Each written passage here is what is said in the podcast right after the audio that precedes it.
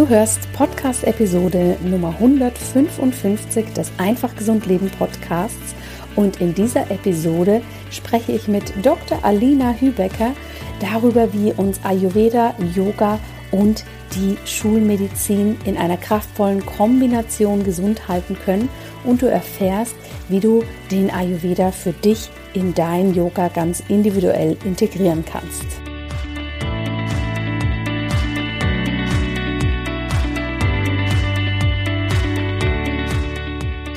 Hallo und herzlich willkommen zum Einfach Gesund Leben Podcast mit Dr. Jana Scharfenberg. Hier bekommst du den besten Mix aus ganzheitlicher Medizin, Ayurveda, Yoga und Ernährung.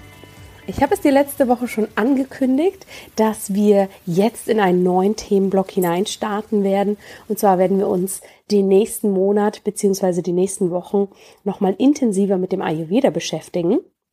Zum einen mit ein paar wichtigen Grundlagen, die wir alle zwischendurch immer mal wieder gut wiederholen können.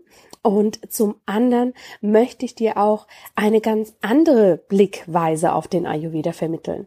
Denn häufig konzentrieren wir uns wahnsinnig stark auf die Doshas, was wir dürfen, was wir müssen, was wir sollten.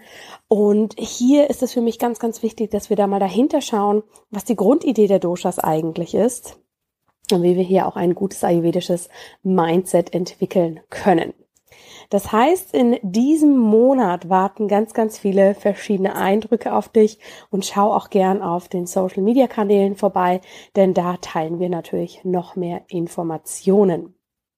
Die heutige Podcast-Episode und den Auftakt in dieser Ayurveda-Reihe macht ein spannendes Interview mit Dr. Alina Hübecker. Das ist eine medizinische Kollegin von mir, die Ärztin ist, Ayurveda-Expertin und Yogalehrerin und die sich auf Instagram The Medical Yogi nennt und dort ganz viele verschiedene Inspirationen teilt, die zudem in ihrer eigenen Praxis Menschen oder Patientinnen und Patienten in der Kombination aus Allgemeinmedizin und Ayurveda betreut und zusätzlich Yoga unterrichtet.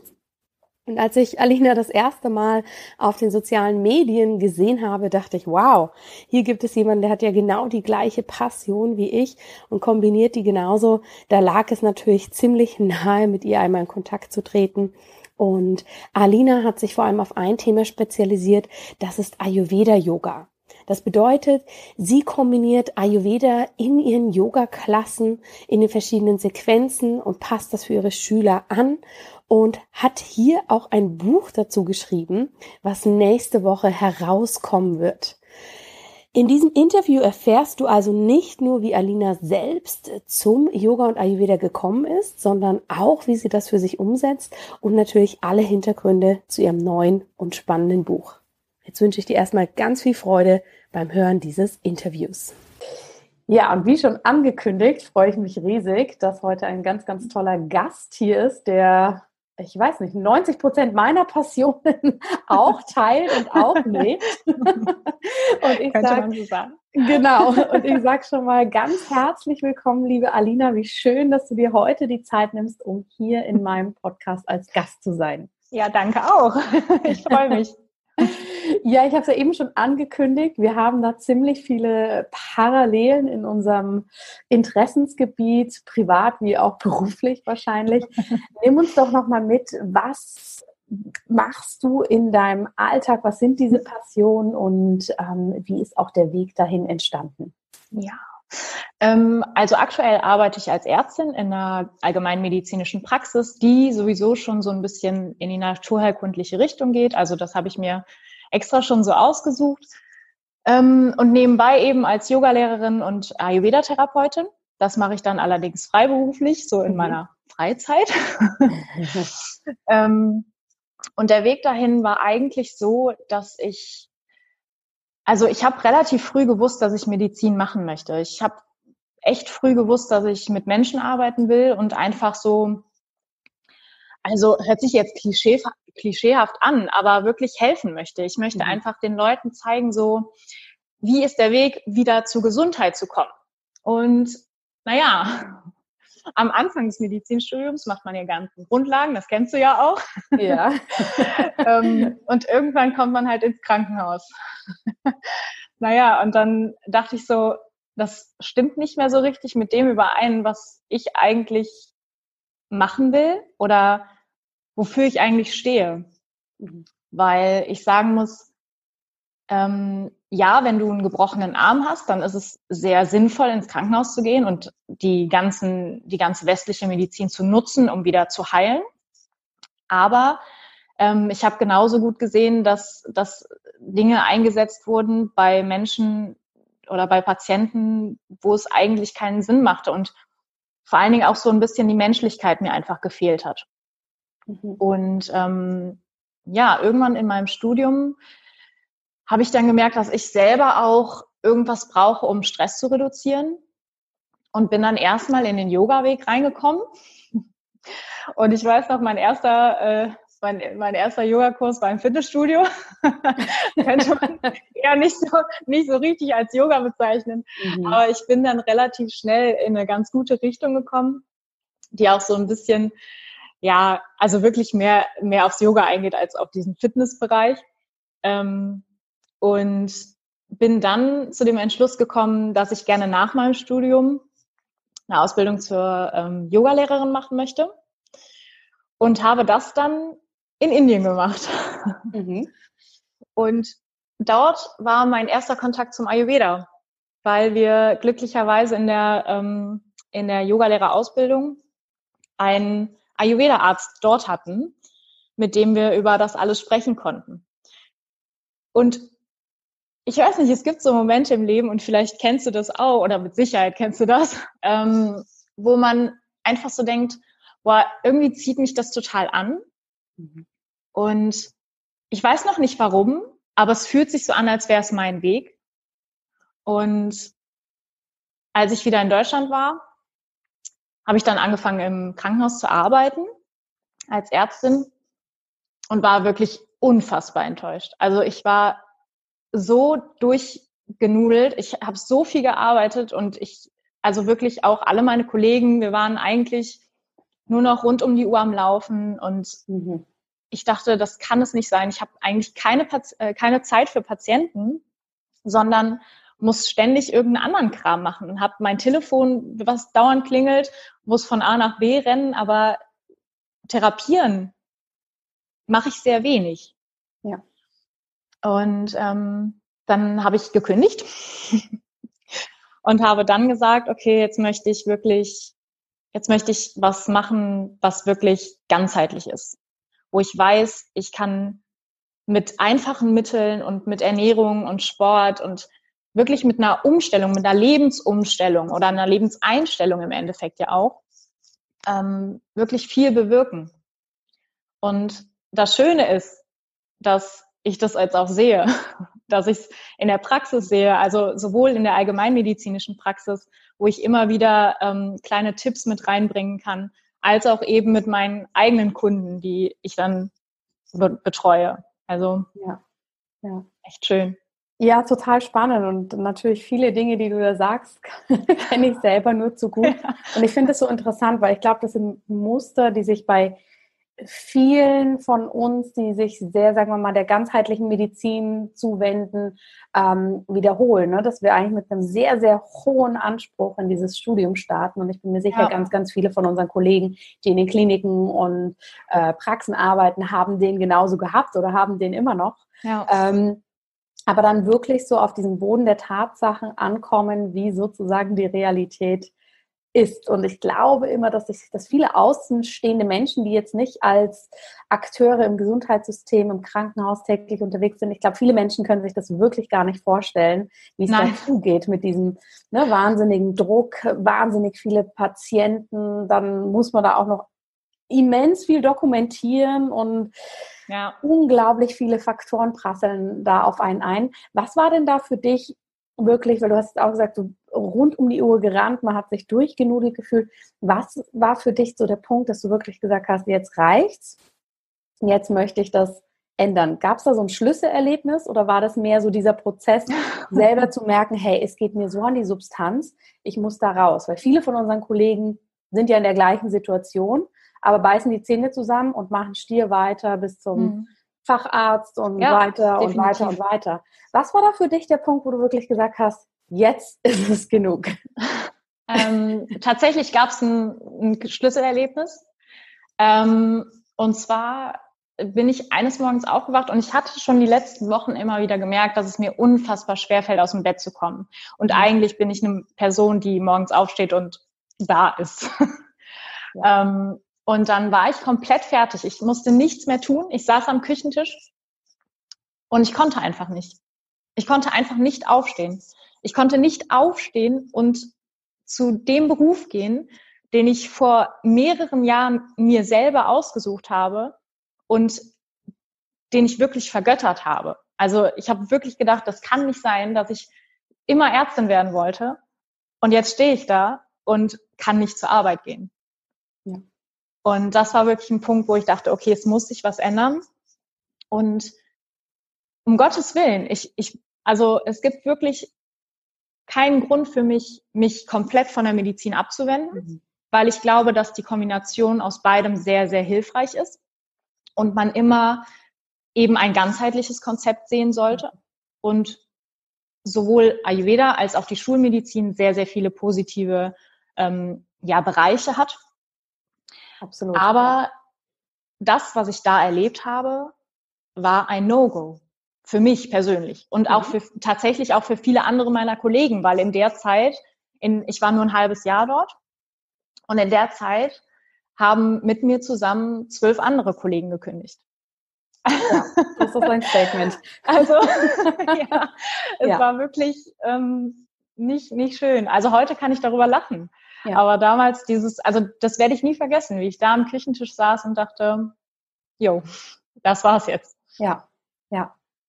Und bevor wir jetzt gleich nochmal auf den Ayurveda eingehen und die ganzheitliche Medizin, würde mich da noch interessieren, das ist ja total spannend. Man macht so eine lange Ausbildung, man ist so motiviert und wie du sagst, man sucht sich diesen Job ja selber aus. Ja, das ist ja, ja. Ähm, für viele Menschen ein Traum, das zu machen. Und ja, das ist ein Privileg eigentlich. Das ist ein absolutes Privileg. Ja. Und natürlich, da dürfen wir, glaube ich, auch so offen und ehrlich sein, es ist auch eine eine Berufung, ein Beruf, der auch einen gewissen sozialen Status mit sich bringt. Ja, ich glaube, wenn man irgendwo den Raum Definitiv. betritt und man sagt, man ist Ärztin oder Arzt, haben gleich alle ein relativ hohes Ansehen. Das habe ja. ich ehrlich gesagt früher mal gar nicht so für mich gesehen, aber als ich dann so, ich sag mal in Anführungsstrichen, meinen Ausstieg auch so aus der Klinik und so gemacht habe, waren ganz viele eben so, boah, krass, und jetzt willst du nur noch als Yogalehrerin arbeiten, das geht ja gar nicht. Und nur noch.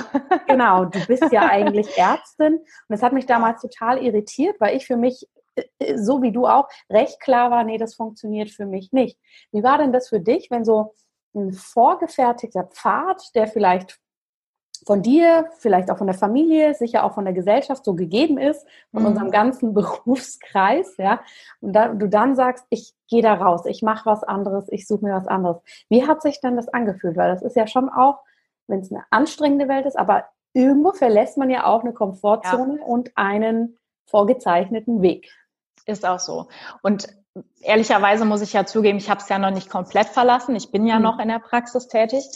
Aber ähm, man spürt halt einerseits seine eigenen Ängste davor, etwas loszulassen, was vielleicht Sicherheit bedeutet. Ähm, aber was ich auch stark spüre, sind eben die Ängste der anderen. Mhm. Also immer wieder dieses, ja, aber du hast doch jetzt so lange studiert und das musst du doch machen und das du musst das doch jetzt zu Ende machen. Und dann sage ich immer, ja, ich habe es ja zu Ende gemacht. das ist ja nicht so, ja. als hätte ich mein Studium abgebrochen. Und ich verstehe das auch ein Stück weit, weil das den ja auch vor die Nase hält, ähm, dass sie eben vielleicht nicht den Schritt gegangen sind, mhm. in, also die Sicherheit zu verlassen, obwohl sie es vielleicht sich auch wünschen würden. Ähm, und klar, vom Ansehen her, ich musste mir auch oft, also schon allein dadurch, dass ich Allgemeinmedizin mache, das ist ja auch immer ein bisschen verrufen, musste ich mir äh, auch von meinen Oberärzten oft anhören, ähm, du bist so gut und du kannst doch nicht aufhören und es wird besser irgendwann. Und ich war aber an einem Punkt, wo ich mir gesagt habe, ich bin mir selber so viel wert, mhm. dass ich gar nicht warten möchte, bis es besser wird. Ich möchte nicht zwei, drei, vier Jahre im Krankenhaus arbeiten und darauf warten, dass mein Leben mir Freude bringt. Ja. Und dass ich irgendwie einen Sinn darin sehe, was ich tue. So, ja. Absolut. Ja, spannend. Und jetzt mal zu deinem heutigen Leben. Eben, du arbeitest in der allgemeinen Arztpraxis, kannst da die Dinge mit einfließen lassen und hast aber andersrum auch noch deine eigenen Klienten, die dann sehr spezifisch für Yoga genau. und Ayurveda kommen. Wie ist denn für dich, wenn du jetzt dieses Rundum-Package anschaust, und du hast es ja vorhin schon so schön gesagt, ne? ich glaube, da sind wir auch ganz auf einer Linie, dass wir ganz weit weg sind davon, uns von der Schulmedizin abzuwenden und mhm. zu sagen, das ist alles blöd, weil das passiert ja ganz schnell, dass dann so Polaritäten ja. entstehen. So, der Ayurveda ist das Beste und die blöde Schulmedizin oder umgekehrt, ne? Ja, klar, auf jeden Fall. Und wir sind ja eher beide so in dem Modus, wir wollen das gerne vereinen, weil beides was Gutes hat. Wo siehst du denn da eben gerade die Kraft drin, wenn wir sagen, hey, wir haben die Schulmedizin, die ist super, wir haben den Ayurveda, der ist super und wir haben auch noch den Yoga dazu. Wo siehst du da Kernpunkte oder Schlüsselelemente, dass man das zusammenbringen kann, dass das wirklich die Art von Medizin wird, die du dir für dich selbst, aber auch für deine Patienten wünschst? Mhm. Ähm, also aktuell ist es so, dass ich den Ayurveda so einfließen lasse, gerade in der ähm, Praxis, dass ich vor allen Dingen präventive Maßnahmen mache. Mhm. Allerdings auch immer wieder gerade ähm, Patienten, die schon lange ähm, Nasennebenhöhlenentzündung haben, also so diese Schleimkomponente mhm. haben, dass ich da was was Kafferreduzierendes empfehle oder die lange schon ähm, Magenprobleme haben im, im Hinblick auf Gastritis oder viele Entzündungen im Körper, dass ich da gegen die Entzündungen arbeite, auch ayurvedisch gesehen weil es kommen natürlich auch sehr viele Leute in die Praxis, die schon lange einen Leidensdruck haben und einfach irgendwie nicht mehr weiter wissen, weil die Schulmedizin eben bestimmte, bestimmte Symptome zu bestimmten Erkrankungen mhm. zuweist, was im Grunde genommen auch gar nicht so schlecht ist. Aber eben ähm, der Ayurveda schafft es nochmal diese Symptome aufzuspalten in eine ganz andere Untergruppe. Und ich finde, dann, dann wird es halt einfacher, die Ursache zu bekämpfen und eben nicht, ähm, nicht nur irgendwelche Tabletten zu geben. Mhm. Ähm, verstehe mich nicht falsch. Es ist schon so, ich, ich sehe es auch immer noch so, dass, dass Antibiotika zum Beispiel, Antibiotika haben einen sehr, sehr schlechten Ruf in der Gesellschaft. Mhm. Und es liegt aber nicht unbedingt am Antibiotikum selbst, sondern daran, dass es falsch eingesetzt wird. Ja. Und ähm, wenn es Erkrankungen gibt, die, die antibiotisch behandelt werden müssen, dann werde ich auch weiterhin ein Antibiotikum geben. Ja. Aber ich glaube, dass es trotzdem sehr viele Krankheiten gibt, die du mit dem Ayurveda schon mal anbehandeln kannst, gerade wenn es leichte Formen sind. Mhm. Oder auch, wenn eine Erkältung schon sehr, sehr lange dauert, dann brauchst du auch kein Antibiotikum mehr versuchen, weil meistens ist der Zeitpunkt dann auch schon vorbei. Ähm, und den Yoga integriere ich eigentlich größtenteils äh, durch Entspannungstechniken. Ähm, und mittlerweile kommen auch tatsächlich ein paar Patienten zu meinen Yogakursen. Das finde ich eigentlich ganz schön. ja, sehr schön. ja, also die merken halt auch, dass es denen gut tut. Ähm, natürlich nicht so, nicht nur diese Entspannungskomponente, sondern eben auch ähm, die Bewegungskomponente. Mhm. Ne? Ja, ja. Siehst du denn da ähm, oder hast du da manchmal spannende Begegnungen? Weil es ist ja schon so, wenn jetzt jemand zu einem Allgemeinmediziner geht oder sagen wir einfach mal pauschal zum Arzt, erwarten ja viele Patienten auch so. Da kriege ich meine Tabletten, da kriege ich das und das und gut ist. Ja, natürlich nicht alle. Wir können gar nichts pauschalisieren hier. Nein, nein, nein. Um aber natürlich ist das ja auch so ein bisschen, wo die Arztrolle sich hinentwickelt hat, wo sie vielleicht auch von der Gesellschaft hin positioniert wurde. Wie mhm. ist es denn dann, wenn du, wenn du dann kommst und sagst, Tabletten können wir was machen, aber ich habe da noch ein paar Ayurveda-Techniken für Sie. Mhm. Sind die Leute da eher offen? Mhm. Oder hast du das Gefühl, die meisten sind erstmal irritiert und erwarten das so gar nicht von jemandem, der jetzt im weißen Kittel mit Stethoskop da vor ihnen sitzt? Ja, zum Glück ist es ja tatsächlich ähm, eine Praxis, die auch schon ein bisschen naturheilkundlich arbeitet. Okay. Deswegen sind die das schon gewohnt, auch mal eine andere Sichtweise zu bekommen. Ähm, aber ja, es gibt auch viele Patienten, die eben sagen, ja, aber das ist mir jetzt alles zu kompliziert und ich ja. möchte gerne einfach meine, meine Medikamente haben. Ähm, wobei ich auch merke, der Trend gerade bei den jüngeren Leuten geht eher dazu, auch mal was auszuprobieren. Mhm. Und gerade was ich, was ich eben ja auch schon angesprochen hatte, äh, Patienten, die mit einer sehr langen Krankheit schon rumlaufen oder einer Krankheit, die sehr lange dauert, schon rumlaufen, ähm, die nehmen das dankend an. Also die, mhm. die, die wollen das eigentlich auch gerne ausprobieren.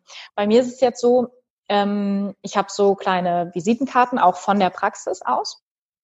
Und da steht dann auch direkt mit drauf, dass ich Ayurveda-Therapeutin bin ja. und ähm, Yogalehrerin. Und ich merke es dann doch, dass viele, wenn ich denen das so ein bisschen erkläre, also die vielleicht erstmal so ein bisschen skeptisch sind, am Ende dann so, ach, ich nehme doch mal eine Karte mit. Sehr schön. Ja. ja. Also es lässt sich eigentlich immer mehr und immer besser integrieren in die Praxis. Schön. Ja. Ja, jetzt hast du ja vorher gesagt eben, ne? Ayurveda, Schulmedizin oder Medizin im Allgemeinen und Yoga, das sind so deine Steckenpferde. Und jetzt passiert ja natürlich in Kürze noch was ganz Aufregendes, was äh, ich unbedingt noch mit dir besprechen möchte. Und zwar bist du ja auch unter die Autorinnen gegangen und ja. es kommt ganz, ganz bald ein Buch von dir raus. Möchtest du uns da mal erzählen, A, um was es geht und B, wie auch der Weg zu diesem Buch war, weil das ist ja nicht so, dass man mal denkt, ich schreibe ein Buch und dann ist es da. Nimm uns da mal mit auf die Reise. Ja, gerne. Äh, das ist total abgefahren. also, ähm, die Re ich beginne mal mit der Reise dorthin, mhm. weil das wirklich immer noch was ist, was ich irgendwie auch gar nicht glauben kann. Und ich glaube, ich kann es auch erst realisieren, wenn ich es in den Händen halte. Mhm. Ähm, ich wollte früher schon immer ein Buch schreiben, aber ehrlicherweise eher in die Romanrichtung und hatte auch immer so ein paar Texte verfasst und so, aber halt, ja, nie, nie wirklich was rausgeschickt. Und ähm, die letzten Jahre habe ich mich dann, wie gesagt, viel mit, mit Medizin, Yoga, Ayurveda befasst und aber auch mit persönlicher Weiterentwicklung, weil das für mich einfach sehr, sehr wichtig war, um halt meinen eigenen Weg auch zu gehen und auch den Mut zu haben, diesen Schritt zu gehen. Und habe dann letztes Jahr ähm, bei einem Online-Coaching-Programm mitgemacht. Ich darf, darf ich das sagen? Ja, natürlich. okay, also bei der RUSO mitgemacht, Anfang des ja. Jahres, von äh, Laura Marlina Seiler und habe dann ähm, mein Vision Board gebastelt und da auch äh, ein Buch draufgeklebt und eine Spiegel Bestsellerliste. und dann habe ich gedacht, boah, irgendwie wäre das total cool, wenn das irgendwas mit Yoga und Ayurveda zu tun hätte, weil das natürlich jetzt meine Passion ist und mhm. da unglaublich viel Wissen zu gesammelt habe und es wäre einfach schön, das zu kombinieren. Und ohne Spaß, zwei Monate später, hatte ich einfach eine E-Mail von meinem Verlag im, im Postfach, mhm. ob ich nicht mit denen ein Buchprojekt machen möchte. Und das war so okay. abgefahren, dass ich äh, erstmal total baff war und wirklich dachte so, meint ihr nicht? ähm, ja, aber sie meinten tatsächlich nicht.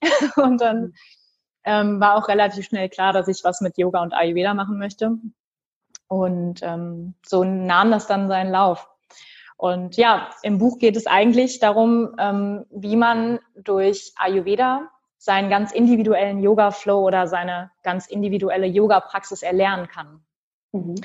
Und ich habe das so aufgebaut, dass man das sogar innerhalb der Jahreszeiten machen kann. Also dass man die verschiedenen Jahreszeiten nutzt, ähm, weil natürlich, wenn wir jetzt über den Sommer sprechen, wo Peter sehr stark in der Umwelt vertreten ist, brauchst du eine Praxis, die eher Peter reduzierend ist. Mhm. Und ähm, das habe ich dann wieder aufgeteilt, auch so ein bisschen nach den Doshas, dass man da eben gucken kann, okay, ähm, ne, Peter braucht dann noch mehr Peter-reduzierende Sachen. Ja. Ähm, und bei einem Kaffee ist es vielleicht nicht so schlimm, wenn er da ein bisschen Peter noch mit rein hat. Deswegen, genau, so ist das dann aufgebaut. Spannend. Das heißt, das ist ein Buch, was vor allem sich auf die praktische Komponente, wie kann ich anhand der unterschiedlichen Dosha-Konstellationen, die in mir sind, aber auch um mich herum praktizieren. Genau. Und wahrscheinlich der Theorieteil dazu. genau, also äh, ja, also sowieso die Einführung, ne, was, was ist Ayurveda? Also wir, ich gehe schon davon aus, ähm, dass man, wenn man jetzt erstmal keine Ahnung von Ayurveda hat, trotzdem die Grundlagen lernt. Das war mir ganz, ja. ganz wichtig, um halt zu verstehen, okay, warum soll ich das überhaupt tun und was bringt mir das überhaupt? Ähm, aber man findet auch Meditationen in dem Buch und ähm, das passende Pranayama dann auch für die jeweilige Jahreszeit, ähm, Ernährungstipps, Routinen. Also es ist schon auch umfangreich und glaube ich, äh, wird schön. Sehr ich habe jetzt tatsächlich ähm, vorgestern das Layout zugeschickt bekommen. Und es sieht echt schön aus. Freue mich. Das ist doch schon mal toll. Magst du denn ein paar Tipps mit uns teilen für jeden Dosha-Typ? Mhm. Denn meine Zuhörerinnen und Zuhörer, da sind die meisten wahrscheinlich schon richtige Ayurveda-Experten über die ja. Zeit. ich denke kannst auch. Du, kannst du uns noch mitnehmen und vielleicht ein paar konkrete Tipps entweder zu den Jahreszeiten, zu den einzelnen Doshas teilen, ja. dass wir alle das, bevor dein Buch rauskommt, auch schon ein bisschen umsetzen können? Ja, ähm, also es gibt ja verschiedene Asana-Gruppen. Ähm, und zum Beispiel die Vorbeugen sind eine Gruppe, die eher abkühlend sind. Entschuldigung. Ähm, und diese Abkühlung beziehungsweise diese, diese Innenkehr zu dir selbst, weil du dich ja dir selber zuwendest in der Vorbeuge, hat auch einen sehr beruhigenden Effekt. Ähm, deswegen können Vorbeugen besonders gut ähm, im Herbst genutzt werden, wenn Vata sehr hoch ist, du vielleicht schnell aus dem Gleichgewicht ge gerätst oder dich erschöpft fühlst, um einfach zu dir selbst zurückzufinden, ein bisschen Ruhe wieder reinzubringen. Ähm, wenn du dann allerdings an das Gegenteil denkst, die Rückbeugen, ähm, du öffnest dein Herz, du lässt ganz viele Emotionen zu und du kannst dadurch und durch diese tiefe Ein- und Ausatmung ähm, eigentlich so ein bisschen Hitze in deinem Körper entwickeln. Was dann wiederum gar nicht schlecht für den Winter ist. Mhm. Gerade für Kaffer ist die Rückbeuge auch gar nicht schlecht. Wenn du, wenn du an die Vorbeuge denkst, ähm, da kann einfach ganz viel Schleim aus deinem Körper in die Region fließen, wo sowieso sich Schleim festsetzt, also in die Nasennebenhöhlen zum Beispiel. Ähm, wenn du dich allerdings nach hinten beugst, kann das alles abfließen. Also da Mhm. Das ist so ein typischer Tipp, den man sagen könnte für eine, eine, eine Winterpraxis für Kaffer, mhm. sozusagen.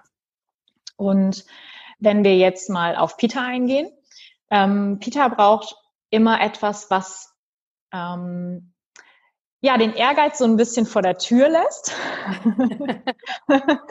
aber dennoch ähm, trotzdem ein bisschen fordernd ist, weil sonst Peter oft verfällt in sowas, oh nee, Yoga ist eigentlich auch nichts für mich. Das ist mir nicht anstrengend genug und das ist mhm. irgendwie, fordert mich nicht.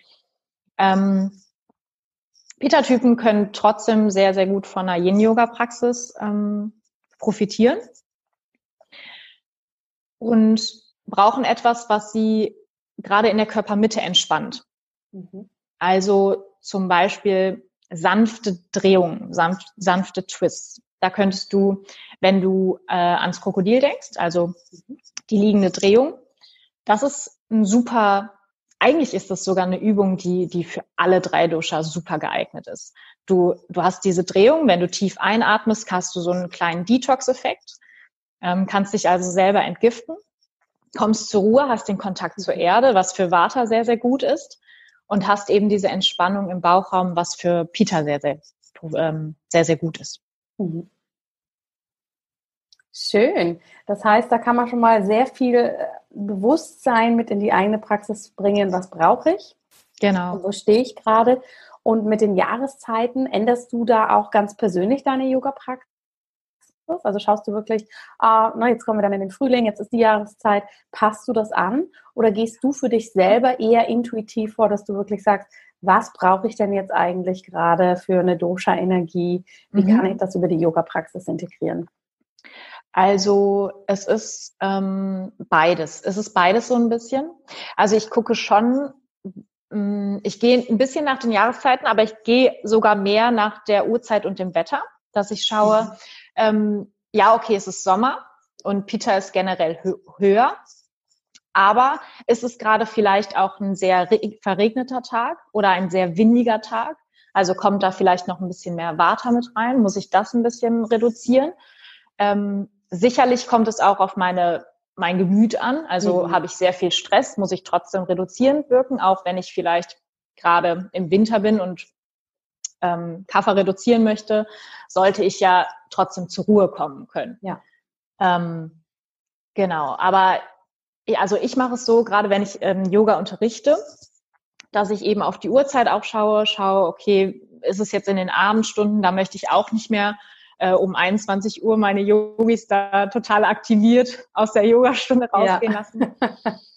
ähm, und im Endeffekt ist die Yoga-Praxis, also gerade wenn du eine Stunde, anderthalb Stunden wirklich Yoga praktizierst, ähm, auch immer ein Gleichgewicht. Also auch da sollten, du solltest nicht nur Rückbeugen praktizieren. Du solltest nicht nur Vorbeugen praktizieren. Auch das wird dich aus dem Gleichgewicht bringen. Ja. Es wird nicht sinnvoll für dich sein. Ähm, ja, aber sonst passe ich das eigentlich ganz gut an. Mhm. Das ist so der Sinn für mich hinter Ayurveda Yoga, dass ich eben gucke, was brauchen die gerade ja. ähm, und wie fühlt sich auch so ein bisschen die Energie im Raum an? Also wenn ich merke, so die kommen alle super gestresst von der Arbeit, dann weiß ja. ich schon, okay, es hat eine ruhige Stunde geschlagen. Ja, ja, ja, absolut.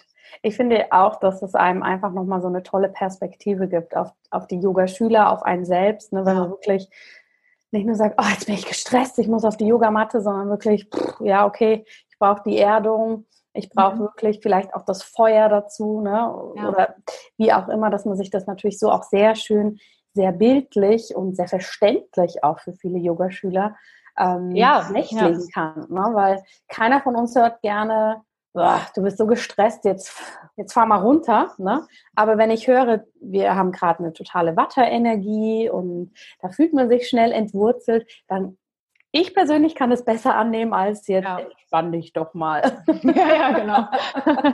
nee, ich auch. Also geht mir genauso. Ja. ja. Hast du denn da noch Tipps? Denn es gibt ja schon auch Yoga-Stile, die, sagen wir mal, ähm, sehr klar vorgeben, wie die Stunde oder das Format abläuft. Mhm. Also Stichwort Bikram-Yoga, Ashtanga-Yoga. Mhm. Ähm, da gibt es ja schon eben äh, Yoga-Formate, die sehr ähm, wiederholend sind und eben in diesen Mustern bleiben. Mhm. Kann man auch da den Ayurveda integrieren oder sagst du, das geht jetzt dann eher nicht? Also ich muss ehrlich gestehen, ähm, also Bikram Yoga ist ja eben sowieso schon erhitzt, ja, also äh, muss man aufpassen als Peter, ja. wenn man dann äh, wenn man dann da so richtig ins Schwitzen kommt, ist schon ungünstig. Also vor allen Dingen dann auch im Sommer. Ja. Ähm, Finde ich schwierig, ehrlich gesagt. Ashtanga glaube ich, dass auch da manche Yogaschüler einfach Schwierigkeiten haben werden, mhm. weil das doch ja, das ist eine feste Abfolge und ja, du hast da auch den Wechsel zwischen den Asanas drin. Also eine, die, die Abfolge ist ja schon eigentlich sehr kreativ gestaltet. Ähm, also zwar immer gleich, aber trotzdem ja. alle Asana-Gruppen enthalten. Ähm, aber ich, ich hatte wirklich Schwierigkeiten in der Ashtanga-Stunde mit meiner Flexibilität, mhm. weil ich bin einfach nicht so ein, so ein total flexibler Typ und ähm, mich hat das tatsächlich frustriert. Also mhm. ich glaube, dass einfach diese Stile dann für bestimmte, bestimmte Dosha ganz gut sind. Also Ashtanga dann vielleicht mehr für einen Vata-Typen, weil das ja auch so ähm, nicht so sehr viel Bewegung ist, sondern dass du wirklich da ins Spüren in der Position kommst. Und Bikram dann vielleicht auch eher etwas Erhitzendes für Kapha. Ähm, aber ich glaube, dass gerade Yin-Yoga oder Vinyasa-Yoga ähm, schon die Stile sind, also auch harter Yoga, ähm, wo man das eher integrieren kann. Ja, ja. Absolut. Und hast du das Gefühl, dass gerade Peter-Typen sich dann sehr vom Bikram-Yoga angezogen fühlen? Oder sagen wir mal, Kaffermenschen sagen, oh, so eine Yin-Yoga-Stunde, die ist super, aber ja. bloß nicht zu viel bewegen. Siehst du so Muster bei deinen Yogaschülern? Ja, ja. definitiv. Mhm. Ähm, es ist ja auch so, das ist ja auch so ein Schritt aus der Komfortzone eigentlich raus. Wenn wir diesen Schritt wagen, können mhm. wir unfassbar viel erreichen. Und das gibt uns unfassbar viel. Also ich habe zum Beispiel eine ähm, sehr gute Bekannte, ähm, die ist, die steht immer unter Strom. Die ist wirklich so ein richtiger Peter-Typ. Mhm. Und der habe ich wirklich mal empfohlen, jetzt regelmäßig zum Yin-Yoga zu gehen und wirklich mal das über, über ein paar Wochen hinweg zu tun. Und sie spürt, dass es ihr wirklich gut tut. Ja. Und dann möchte sie das auch weitermachen. Mhm. Aber ich glaube, so dieser erste Schritt dahin, die Komfortzone zu verlassen und etwas zu tun, was sich vielleicht erstmal komisch anfühlt, mhm. ist schon schwierig. Ja. ja. Und äh, ja, bei Kaffertypen, glaube ich, wird das sowieso dann etwas schwieriger. Ja. Ja. Ja, spannend. Ich bin gespannt auf dein Buch, wie du das da alles zusammenbringst. Das dauert ja, wie gesagt, nicht mehr so lange. Genau. Und ähm, nimm uns noch mal mit. Ich meine, so von diesem Wow, ich kann ein Buch schreiben, bis hin zu boah, liegt das schon fast vor mir. Wie war denn der Schreib- und Entstehungsprozess für dich? Ähm, also anfangs war es äh, super easy, muss ich sagen. Also ich mag einfach schreiben total gerne. Ich schreibe ja auch Blogartikel ähm, und mir fällt das nicht schwer, solange es etwas ist, wofür ich brenne. Mhm. Ähm, und ich muss sagen, dann irgendwann zwischenzeitlich, also es gab immer so Hochs und Tiefs. In den Hochs dachte ich, boah, das wird so ein gutes Buch, das wird so gut. Und in den Tiefs dachte ich, oh Gott, das wird einfach niemand lesen und das wird einfach auch niemand interessieren. ja. ähm, und irgendwann habe ich dann versucht, das einfach alles abzulegen und wirklich mich nur noch auf die Sache zu konzentrieren. Und mhm mir hat es dann gut getan, auch mal an andere Orte zu fahren und mir mich einfach mal einen Tag, ich weiß noch, ich bin dann mit meinem äh, Freund, bin ich dann nach Arnheim gefahren und dann haben wir einfach da den Tag im Café verbracht und von ja. da aus habe ich dann geschrieben und das hat einfach nochmal viel mehr neue Inspiration gebracht. Mhm. Und ja, das nebenberuflich zu schreiben war auf jeden Fall herausfordernd. Mhm. Aber ich bin unfassbar froh, dass ich es gemacht habe und ich würde es auch jederzeit wieder machen. Schön. Ja. ja. wunderbar. Da sind wir natürlich alle sehr, sehr gespannt.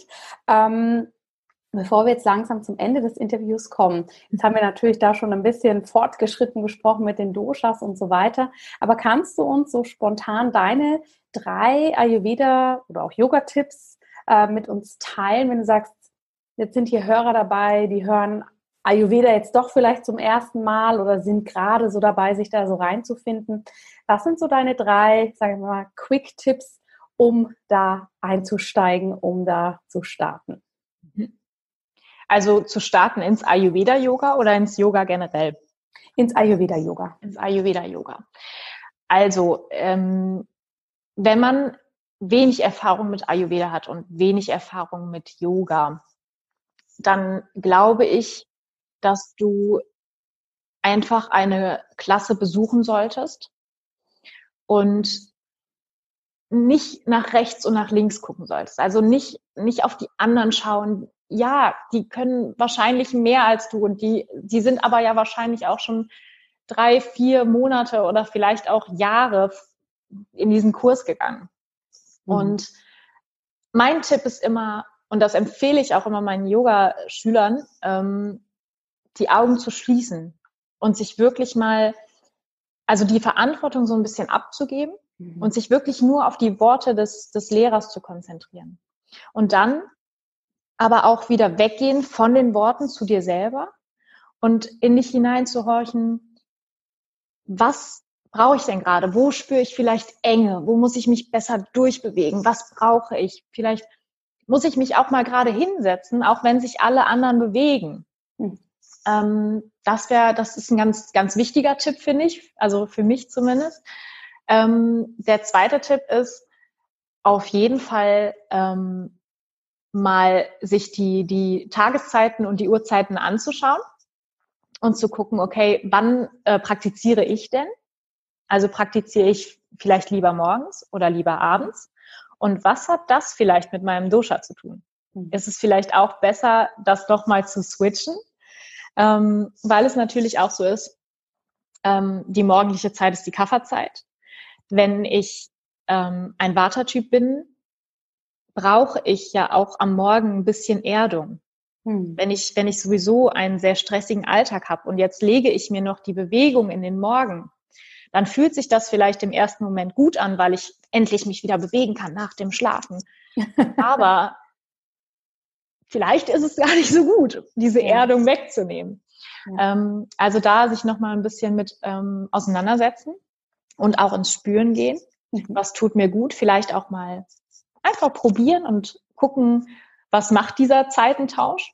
Mhm. Und ähm, ja, als letzten Tipp ist auf jeden Fall mir immer auch Zeit für Veränderungen zu nehmen. Mhm. Weil ich glaube, wir alle und ich mit eingeschlossen ähm, sind oft zu ungeduldig mit Veränderungen und denken, wir müssten das von heute auf morgen können, weil sonst sind wir irgendwie nicht gut genug. Ja. Nein, ja. Ayurveda und Yoga sind Jahrtausende alte Lehren, die wir gerade eben so erschlossen haben. Aber im Endeffekt braucht das Zeit, seinen eigenen Körper kennenzulernen. Und das auch ja. beim Yoga. Absolut, ja. Sehr schön. Liebe Alina, das hört sich wunderbar an. Wie gesagt, ich bin schon ganz neugierig drauf. Und ähm, bevor wir jetzt gleich abschließen, wir sind ja quasi vor kurzem in eine neue Dekade sogar gestartet. Ja. Was stehen denn bei dir jetzt für 2020 oder auch so für die nächste Zukunft für Herzensprojekte an? Gibt es da irgendwas, was du uns schon berichten kannst, was ähm, jetzt in nächster Zeit deine Energie neben dem Buch natürlich, was jetzt rauskommt, nochmal so besonders zum Fließen bringen wird? Ähm, es gibt ein paar neue Buchprojekte. Ähm, ein paar? ja, ja. Tatsächlich ein paar, ja. Okay. ähm, da werde ich auch auf jeden Fall in nächster Zeit nochmal ähm, mehr drüber erzählen. Mhm. Ähm, es geht so ein bisschen in die Richtung, ähm, also ich werde immer, ich werde immer mal mir treu bleiben und immer so ein ganzheitliches System mit Medizin, Ayurveda und Yoga erstellen. Ähm, es wird ein bisschen mehr in die Richtung auch Ernährung gehen. Ähm, aber ja, mehr steht noch nicht so richtig fest. Okay. also steht schon fest tatsächlich, aber ich habe die Verträge noch nicht unterschrieben, deswegen ja, will ich da jetzt es bleibt nicht spannend. Ja? Genau. ähm, und ansonsten gibt es ein paar ähm, Herzensprojekte, die ich wirklich, wirklich gerne vorantreiben würde. Ähm, das ist einmal ein Ayurveda Yoga Retreat, das ich ähm, aktuell mit meiner alten Ausbilderin plane. Mhm. und ich würde auch super gerne mal ein äh, vielleicht ein Ayurveda Yoga Festival planen. Aber das steht noch in den Sternen. Also da muss einfach noch sehr viel passieren. Ja. Ob das dieses Jahr passiert, weiß ich nicht. Aber mit Sicherheit in dieser Dekade. Sehr schön. Ja, das sind ja alles spannende Projekte und da dürfen wir ganz, ganz neugierig sein, was da kommt. Und du hast es ja vorhin schon gesagt, du schreibst auch Blogartikel. Erzähl uns doch nochmal, wo finden die Zuhörerinnen und Zuhörer dich online? Ähm, online am ehesten auf Instagram at the medical yogi. Ähm, und gleichnamig heißt meine Website oder mein Blog mhm. medicalyogi.com. Ähm, allerdings wird es da wahrscheinlich auch die nächsten Wochen ein paar Änderungen geben. die Website muss ein bisschen überarbeitet werden, dass da die Workshops, die ich dann zum mhm. ähm, Buch auch gebe, dass die auch mit draufkommen. Und ähm, das Buch an sich natürlich. Aktuell ist es wirklich eher ein Blog als, als okay. eine richtige Website. Ähm, genau. Und ähm, Facebook mache ich tatsächlich nicht so viel. Also es ist wirklich eher Instagram und meine Website. Okay. Super. Liebe Zuhörerinnen und Zuhörer, wir verlinken darauf natürlich auch nochmal in den Show Notes, genauso wie auf das neue Buch von der lieben Alina, dass ihr euch das alle anschauen könnt. Und liebe Alina, möchtest du zum Abschluss noch irgendwas teilen, ähm, irgendwas mitgeben, über das wir jetzt im Interview nicht gesprochen haben, wo du aber sagst, Mensch, das, das möchte ich jetzt noch loswerden? Also für mich ist ganz, ganz wichtig und das ist so ein Ziel, so ein, so ein Ziel, was wirklich über allem steht oder ein Herzenswunsch, der über allem steht, was ich tue, dass ich eigentlich möchte, dass die Menschen lernen, wieder Selbstverantwortung für ihr, für ihre Gesundheit zu übernehmen. Mhm. Das ist wirklich, wenn das irgendwann mal möglich ist, das wäre echt schön. Weil ich glaube, dass wir vergessen haben, dass wir mit unserer Ernährung, mit unserer Lebensweise, mit dem Beruf, den wir wählen, mit den Freunden, die wir wählen, so viel in unserem Leben beeinflussen können und eben auch unsere Gesundheit. Und ich finde es manchmal wirklich schade als Ärztin zu sehen, dass diese Verantwortung eben abgegeben wird an den Arzt und man gar nicht darüber nachdenkt, was kann ich denn für mich selber tun? Und es wird oft abgetan als, ich muss dann auf irgendwas verzichten. Und, oh mein Gott, Ayurveda ist eins, aber kein Verzicht. ja, ja. Das Absolut. ist mir einfach ganz, ganz wichtig, dass, dass das die Menschen da draußen verstehen. Ja. Ja, vielen, vielen Dank, liebe Alina. Ich freue mich so sehr, dass wir da unsere Berufung, unser Herzblut so teilen. Und ja. ich habe irgendwie ehrlich gesagt vor ein paar Jahren immer gedacht, ich stehe da ganz alleine da und niemand teilt meine verrückten Ansichten. Aber es gibt noch mehr Verrückte da draußen, als ich ja, Gott Dank. habe.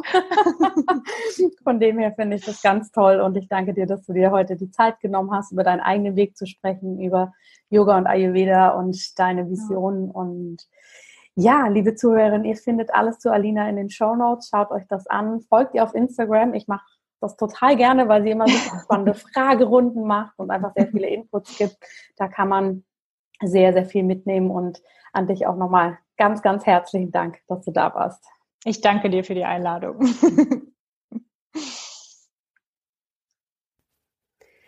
Ich hoffe sehr, dass dir dieses Interview mit Alina gut gefallen hat, dass du einiges Spannendes und Neues hast mitnehmen können.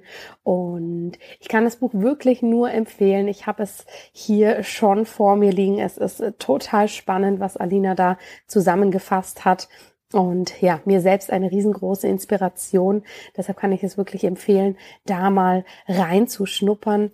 Und ich hoffe sehr, dass der Ayurveda grundsätzlich interessant ist für dich, denn nächste Woche geht es hier im Podcast weiter mit einer Episode, in der ich dir nochmal die Basics des Ayurveda erklären werde und vor allem eine kritische Beleuchtung der Doshas und der Konstitutionsanalyse mit dir durchsprechen möchte. Und da bin ich natürlich schon ganz gespannt, was du hörst, denn da werden wir das Ganze mal von einer anderen Seite beleuchten. Wenn dir der Podcast gefallen hat, dann würde ich mich total freuen, wenn du mir eine positive Rezension bei iTunes hinterlässt oder mir sonst auch gerne eine E-Mail dazu schreibst oder dich auf den sozialen Medien meldest, dass ich einfach weiß, die Themen kommen gut an, denn letztendlich ist das genau das große Ansinn, dass der Podcast dich in deinem einfach gesunden Leben unterstützt und hier genau die Themen vorkommen, die du brauchst. Jetzt wünsche ich dir erstmal eine schöne Woche und bis ganz bald.